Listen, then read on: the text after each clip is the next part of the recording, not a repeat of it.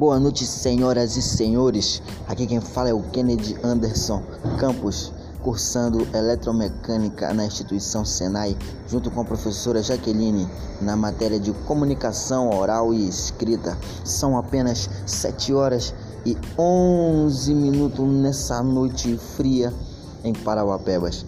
O negócio é o seguinte. Eu vou falar sobre o cabeçote da Mig Mag, minha área de trabalho. Ela é composta com dois fios energizados que vêm da máquina geral interligada ao seu cabeçote. Também tem uma descrição com uma mangueira de gás ligada a ela.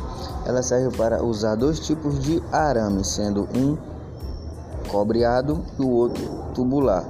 Nesse caso, o tipo do arame que você for usar, você tem que fazer a troca dos gases.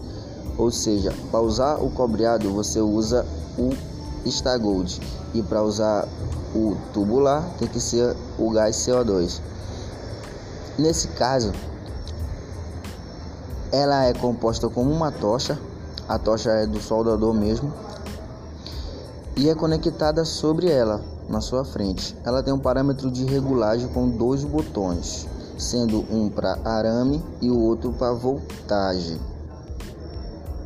Nesse processo, ela também é composta de uma carcaça de metal, tendo-se como um composto mecânico de engrenagens, que é para passar justamente o arame por dentro para sair pela tocha.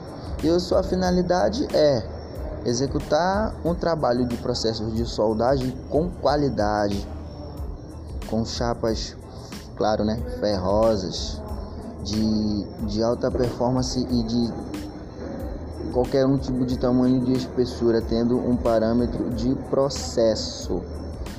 Então é isso aí, é a minha área de solda, é aonde eu pude chegar, eu tenho um conhecimento mais. É isso aí, tchau e obrigado.